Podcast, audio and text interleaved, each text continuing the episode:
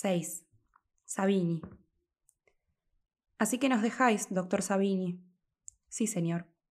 ¿Y habéis decidido regresar a Francia? Sí. No será fácil para vos. Quiero decir, la curiosidad de la gente, las gacetas, los políticos. Me temo que se ha generado una verdadera casa de los supervivientes de aquella balsa. Eso me han dicho. Casi se ha convertido en un asunto nacional. Suele ocurrir cuando se mete la política por medio. Antes o después, ya lo veréis, todos se olvidarán de esa historia. No lo dudo, querido Sabini. Tomad, estos son los papeles para vuestro embarque. Es mucho lo que os debo, capitán. Callad.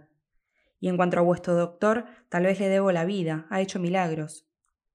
Sabini, si nos ponemos a contar los milagros de esta historia no acabaremos nunca. Marchad, y que tengáis suerte.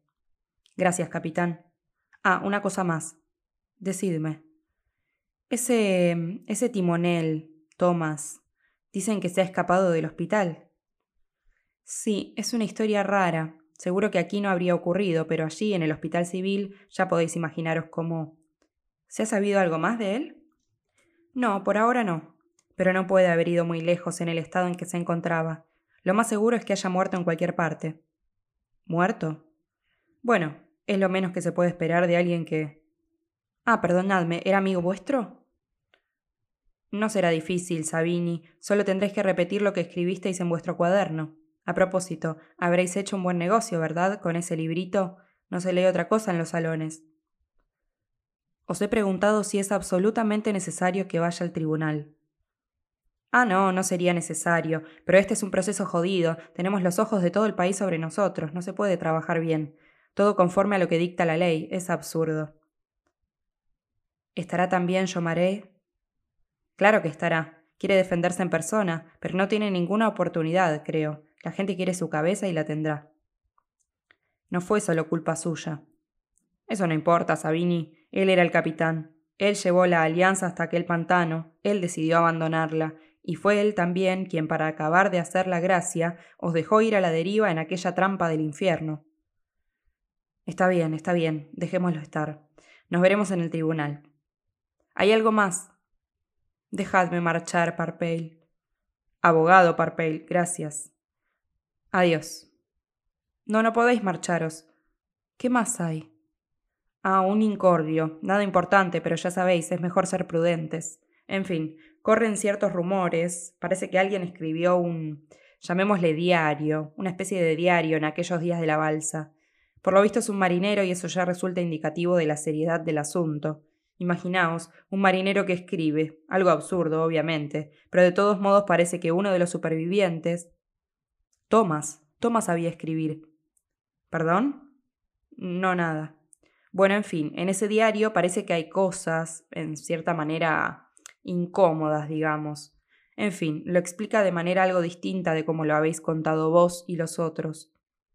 Y leía, libros, sabía leer y escribir. Por Dios, ¿queréis hacer el favor de escucharme? ¿Sí? Intentad comprender, levantar una calumnia es lo más fácil del mundo, puede incluso amargaros la vida. En fin, me preguntaba si estaríais dispuesto a utilizar cierta suma de dinero, ya me entendéis, no hay otro modo de defenderse de la calumnia. Y por otra parte, es mejor sofocar el asunto antes de que. Sabini, ¿a dónde diablos vais? Sabini. Mirad que no tenéis por qué ofenderos, lo decía solo por vuestro bien, yo soy del oficio. Vuestra declaración ha sido muy valiosa, doctor Sabini. Este tribunal os lo agradece y os invita a tomar asiento. Doctor Sabini, Sí, perdonad, quería... ¿Tenéis algo más que añadir? No, o mejor, solo una cosa. Quería decir que el mar es distinto. No se puede juzgar lo que ocurre allí dentro. El mar es otra cosa. Doctor, este es un tribunal de la Marina Real. Sabe perfectamente lo que es el mar. ¿De verdad lo creéis? Creedme, leer ese delicioso librito vuestro ha sido emocionante, incluso demasiado intenso para una vieja dama como yo. Marquesa, ¿qué decís? Es la verdad, doctor Sabini. Ese libro es tan. ¿cómo podría decírselo? realista. Eso es. Lo leía y me parecía estar allí, en aquella balsa, en medio del mar. Me daban escalofríos. Me halagáis, marquesa. No, no, ese libro es verdaderamente. Buenos días, doctor Sabini. Adel. Adel, hija mía, no se puede hacer esperar así a un caballero tan ocupado como el doctor. Oh, estoy segura de que lo habréis torturado con mil preguntas sobre sus aventuras, ¿no es cierto, Sabini? Es un placer hablar con vuestra madre. Un poco más y hasta se habría enfriado el té. Estáis espléndida, Adel. Gracias. ¿Una taza más, doctor? ¿Tenía los ojos oscuros? Sí. Alto, con el pelo negro, liso. Recogidos a la altura de la nuca, señor. ¿Un marinero? Podía parecerlo, pero vestía normalmente, casi elegante. Y no ha dicho su nombre. No, solo ha dicho que volverá. ¿Que volverá? Lo hemos encontrado en una posada junto al río, por casualidad. Estábamos buscando a dos desertores y lo hemos encontrado a él. Dice que se llama Philip. ¿Y no ha intentado escapar? No. Ha protestado, quería saber por qué nos lo llevábamos, lo de siempre. Por aquí, Sabini. ¿Y qué le habéis dicho? Nada. Ahora la policía no está obligada a dar explicaciones sobre por qué mete a la gente a la cárcel. Claro está que no podremos mantenerlo allí por mucho tiempo, si no encontramos una buena causa. Pero en eso ya pensaréis vos, ¿no? Claro. Eso es, venid. No, no os asoméis demasiado. Ahí está, ¿lo veis? El penúltimo de la fila. El que está apoyado en la pared. Sí, ¿es él? Me temo que no. ¿No? No, lo siento. Pero encaja con la descripción, es idéntico. Es idéntico, pero no es él. Sabini, escuchadme, podéis ser un héroe del reino, podéis ser amigo de todos los ministros de este mundo, pero ese de ahí es ya el cuarto que... No importa, ya habéis hecho bastante. No, escuchadme, no encontraremos nunca a ese hombre, ¿y sabéis por qué? Porque ese hombre está muerto. Se escapó de un mugriento hospital en un roñoso rincón de África, recorrió unos cuantos kilómetros en algún infernal desierto, y allí se dejó freír por el sol hasta palmarla. Fin. Ese hombre ahora está en la otra parte del mundo, abonando un montón de arena. Ese hombre está ahora en esta ciudad y está a punto de alcanzarme. Mirad esto. ¿Una carta? Hace dos días alguien la dejó delante de mi puerta. Leed, leed vos mismo. Una única frase. Muy clara, ¿no? Tomás. Tomás, tenés razón, pastor. Nunca encontraremos a ese hombre, pero no porque esté muerto, sino porque está vivo. Está más vivo que vos y yo juntos. Está tan vivo como los animales al acecho. Sabini, os aseguro que está vivo, y al contrario que yo, tiene una óptima razón para seguir estándolo. Pero es una locura, Sabini, un brillante doctor como vos, una celebridad a estas alturas, precisamente ahora que las puertas de la academia están a punto de abrirse de par en par ante vos. Lo sabéis perfectamente, ese estudio vuestro sobre los efectos del hambre y de la sed. En fin, aunque yo lo juzgue más novelesco que científico. Varón, de todos modos ha impresionado vivamente a mis colegas y yo me alegro por vos. La Academia se inclina ante vuestro encanto y también ante vuestras dolorosas experiencias. Puedo comprenderlo. Pero lo que no puedo comprender de ninguna manera es por qué se os ha metido en la cabeza, precisamente ahora, marcharos a esconderos en un olvidado agujero de provincias para hacer, esto es inaudito, de médico rural. ¿No es así? Sí, varón. Ah, mis felicitaciones.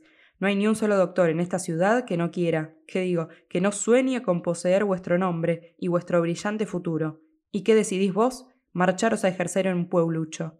Y además, ¿de qué clase de pueblucho se trata? En el campo. Eso ya me lo imagino, pero ¿dónde? Lejos. ¿Debo inferir que no se puede saber dónde? Ese sería mi deseo, varón. Es absurdo. Dais pena, Sabini. Sois indigno, irracional, execrable.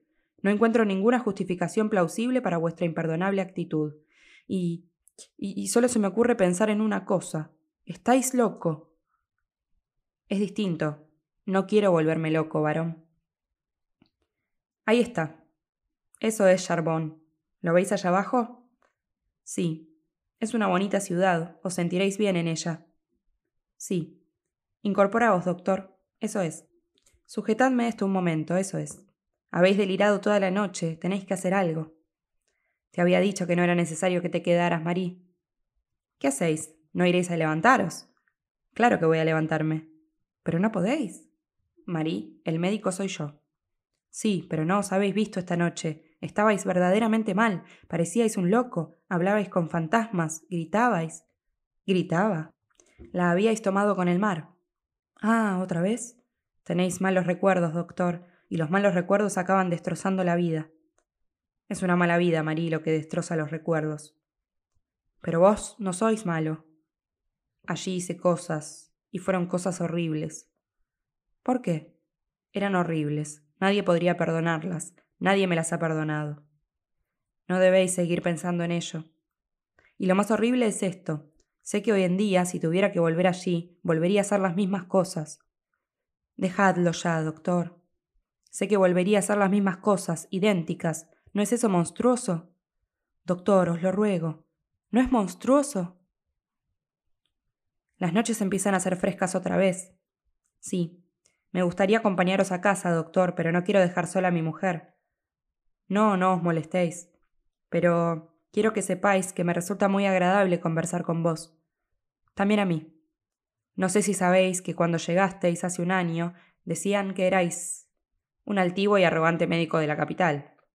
Sí, poco más o menos. La gente de aquí es recelosa, de vez en cuando sale con unas ideas muy extrañas. ¿Sabéis qué me dijeron de vos? Que era rico. Sí. Y taciturno.